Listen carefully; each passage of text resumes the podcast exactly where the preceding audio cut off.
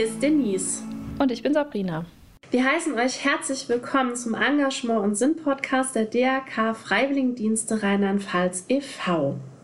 Innerhalb unserer Serie zu Entscheidungen reden wir heute über Entscheidungshilfen und wollen gemeinsam eine Antwort zur Frage finden, was hilft mir dabei, Entscheidungen zu treffen?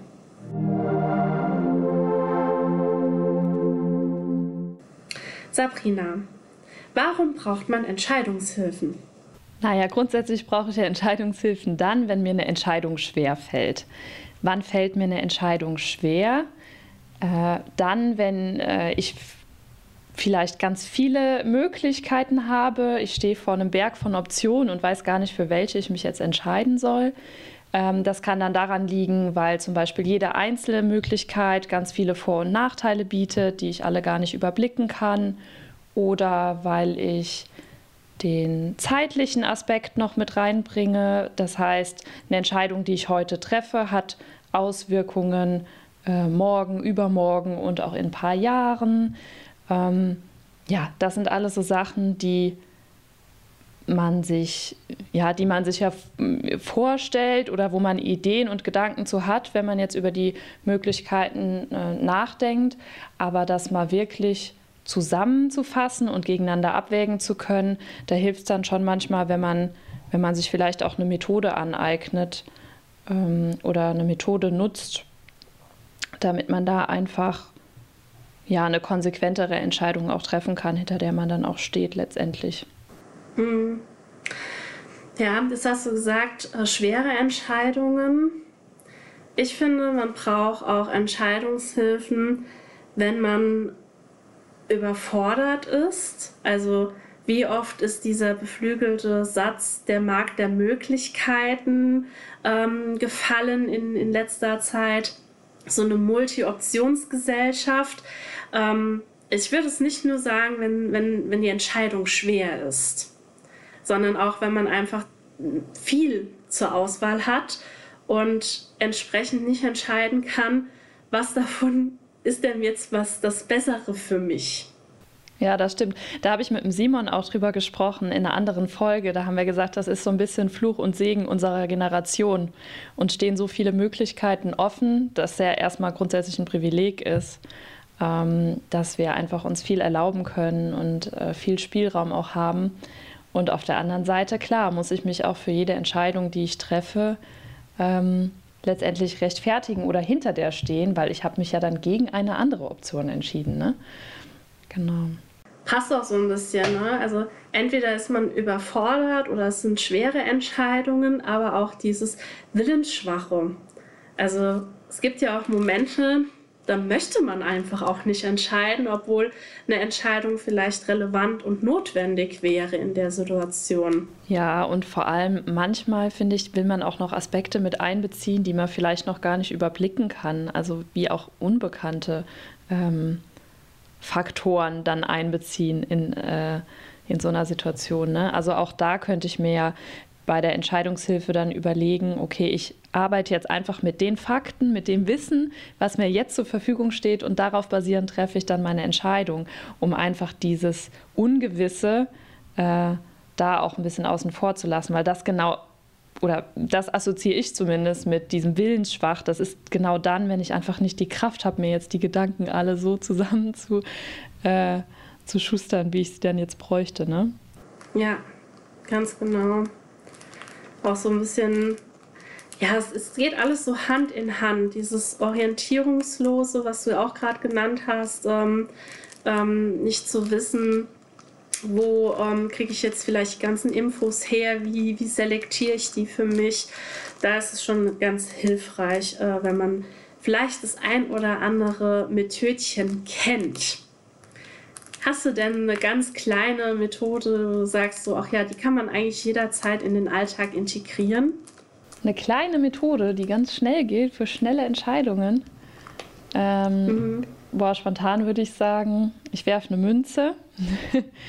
ähm, natürlich kann man auch, also ich habe mir auch schon Pro-Kontra-Listen geschrieben, äh, einfach mal so eine Übersicht geschaffen für, was spricht dafür, was spricht dagegen. Äh, wenn ich jetzt quasi schwarz-weiß entscheiden sollte. Ähm, ja, es macht auch Sinn, ne, wenn man mehrere Möglichkeiten hat, ähm, ja, sich mehrere Listen möglicherweise zu schreiben, die nebeneinander zu legen. Ähm, das ist das, was mir jetzt spontan einfällt. Ich weiß nicht, hast du Ideen noch oder hast du vielleicht auch Tipps? Hast du schon mal Hilfen angewendet auch? Angewendet, natürlich. Also Pro- und Kontraliste. Ja, wer, wer, macht das nicht? ähm, Gerade auch, wenn es ähm, schon eine größere Geschichte ist und man wirklich so die ganzen Vor- und Nachteile abwägen möchte. Wenn es jetzt so Entscheidungen sind, die zwar bedeutend sind, aber ähm, jetzt nicht die, die, die Relevanz hat, wie was mache ich nach dem Studium oder was mache ich nach dem Freiwilligendienst, dann könnte man auch eine Katastrophenfrage sich stellen. Also was verursacht den kleinsten Ärger? Was ist das Schlimmste, was passieren kann, wenn ich mich für Option A oder Option B entscheide? Ach, das finde ich ja cool. Ja. So habe ich das noch nie. Also quasi das Ganze umdrehen. Ja. Nicht äh, sich die Vorteile angucken, was spricht alles dafür, sondern das kleinste Übel am Ende dann wählen oder wie? Ja, das? also sich den Folgen eben bewusst zu machen. Also man ist ja sehr fokussiert immer auch darauf, was ja eigentlich ganz gut ist. Was bringt mir den meisten Vorteil, den meisten Nutzen? Ähm, und bei den Konsequenzen, die denkt man so immer so unbewusst etwas mit, aber sind denn wirklich diese zwei oder mehr Optionen wirklich so, so schlimm? Was ist denn eigentlich, wenn ich mich für X entscheide? Was ist das Schlimmste, was dann passieren kann? Und kann ich das noch mitgehen? Finde ich das gar nicht so schlimm? Ist es nicht mehr ähm, so wichtig genug, wenn das passiert am Ende? Dann macht es ja ganz viel in mir und arbeitet in mir und ich kann mich trotzdem nochmal umentscheiden und überlegen, ah ja, okay, vielleicht ist das doch kein Nachteil, sondern eher ein Vorteil. Hast du schon oft angewendet? Hm. Spontan fällt mir jetzt nichts ein. Na gut, also wenn man es auf weiter, ähm, wie soll ich denn sagen, wenn man das weiter ausholt und weiter auslegt, dann ähm, kann man das schon auf die Arbeit ab und zu ähm, fokussieren. Also wenn ich jetzt die die Entscheidung treffe, dass wir im Wochenplan das und das umstellen, was sind denn da die schlimmsten Konsequenzen? Ähm, dass äh, die, die eine Einheit etwas kürzer ist, dass die andere Einheit etwas länger ist. Ähm, wo, kann man das noch einbringen? Hm, weiß nicht, hast du noch ein Beispiel? Ja, ich überlege gerade auch, aber ich finde die Methode total gut. Ja. Vielleicht können wir die noch mal ein bisschen ausführlicher behandeln. Ja, es gibt auch noch andere schöne, größere Methoden, die man sich auch in Ruhe mal anschauen kann. Vielleicht finden wir da äh, nächster Zeit auch noch eine Folge dazu. Ähm, kann ich dir den Entscheidungsbaum auch ans Herz legen? Genau, hast du da schon mal was davon gehört? Wahrscheinlich nicht. Also ich, ich glaube, man, also hat das irgendwie was mit so ich stelle mir das vor, als würde man auch verschiedene Handlungswege haben und man zeichnet sich dann wie so eine Art Baum auf, aber wie genau das funktioniert, weiß ich nicht. Mhm. So in etwa. Nur startet man ja eigentlich beim Baum von unten nach oben. Ne? Man geht von den Wurzeln hoch in die Blätter, in die Früchte gegebenenfalls. Und beim Entscheidungsbaum startet man links und verästelt sich weiter nach rechts. Aber es ist eine sehr, sehr spannende Methode, die ich gerne all unseren Zuhörerinnen ähm, nochmal explizit und näher erklären möchte. Ja, cool, voll gerne. Ich hatte mir auch überlegt, dass wir vielleicht noch die Entscheidungsmatrix vorstellen können. Das ist also ein sehr, ähm, ja, sage ich mal auch analytisches Tool. Ähm, ja, was man, das ist wie so eine Art Tabelle, wo man verschiedene Kriterien eben von verschiedenen Handlungs Möglichkeiten berücksichtigen kann und denen unterschiedliche Gewichtung gibt, um äh, sich einfach komplexen Entscheidungen mit einer Vielzahl an Möglichkeiten auch äh, stellen zu können oder ähm, Entscheidungen letztendlich besser rechtfertigen zu können. Hm. Ich denke, die passen ganz gut zusammen. Ich glaube auch je nach äh, Typ liegt einem das eine oder das andere mehr, beziehungsweise auch je nachdem, wo man gerade im Leben steht und an welche Entscheidung man sozusagen knabbert gerade. Ne? Genau, ich wollte gerade sagen, also je nach Situation und je nach ähm, Kurz- oder Langfristigkeit der Entscheidung, je nach Komplexität und so weiter. Ähm, vielleicht finden wir da ein gutes Potpourri, was wir den Hörern mal ähm, ja, zur Verfügung stellen können, mal vorstellen können. Da bin ich mir ganz sicher. ähm, halten wir mal ganz kurz fest. Also, was hilft uns, Entscheidungen zu treffen? Haben wir jetzt schon gehört, es gibt verschiedene Methoden. Entweder, wie du sagst, kurz-, mittel- oder langfristige Methoden, je abhängig von der Entscheidung und der äh, Folge aus der Entscheidung, also wie es äh, in meinem Leben damit weitergeht. Wir haben uns angeschaut, wann braucht man denn ungefähr Entscheidungshilfen? Also wann ist es sinnvoll, diese einzusetzen? Wie würdest du jetzt diese ganzen Vorteile von Entscheidungshilfen kurz zusammenfassen?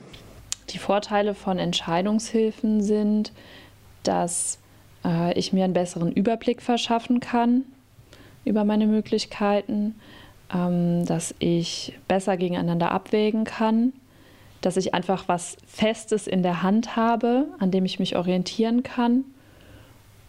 Mm, und hm, habe ich was vergessen? Was würdest du noch sagen?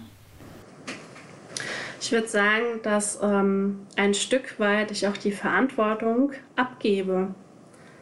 In, also in die Hände sozusagen der Entscheidungshilfe, weil ich verlasse mich sehr auf die Methode und im Endeffekt führt die Methode mich so durch, die Entscheidungsszenario. Ähm, und dann ist es nicht mehr ganz alleine meine Entscheidung. Also es ist so ein bisschen gefaked. Ich gebe so ein bisschen die äh, äh, Verantwortung für mein Handeln ähm, ab. Ja, und auch ähm, man nimmt so ein bisschen die Emotionalität raus. Ne? Also man betrachtet das Ganze einfach dann sachlich in dem Moment. Das äh, finde ich noch ganz wichtig. Genau. Mhm.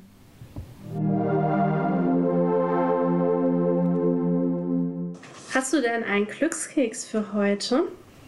Ja, ich habe mir einen Spruch äh, notiert, den ich mal wo gelesen habe, den fand ich richtig gut. Und der lautet, du bekommst, wofür du dich entscheidest. Mhm. Das ist schön. Ein sehr, sehr schöner Spruch. Das heißt, ich kann nicht immer nur in der Schwebe bleiben, sondern ich muss auch Entscheidungen treffen. Nur dann geht es weiter und dann kann ich auch sehen, was hinter der Entscheidung äh, Neues auf mich zukommt. Schön. Hast du auch einen? Ja, ich habe uns Bin auch gespannt. einen mitgebracht. Ähm, für mich ist wichtig, dass man mutig bleibt und mutig ist und was ganz viele unterschiedliche Sachen ausprobiert und ähm, ähm, dann entscheidet, was zu einem selbst gut passt und mit was man sich wohlfühlt. Das ist sowas, was ich sage. Das ist mein Glückskeks für euch, für heute. Hattet ihr schon Situationen, in denen ihr Entscheidungshilfen genutzt habt oder gebraucht hättet? Was sind so eure Methoden, was euch bei der Entscheidungsfindung helfen kann? Lasst es uns wissen und teilt eure Erfahrungen mit uns über unseren Instagram-Account drkfwdrlp unter dem Hashtag Entscheidungshilfen. Wir wünschen euch alles Gute, bis bald. Ciao, macht's gut.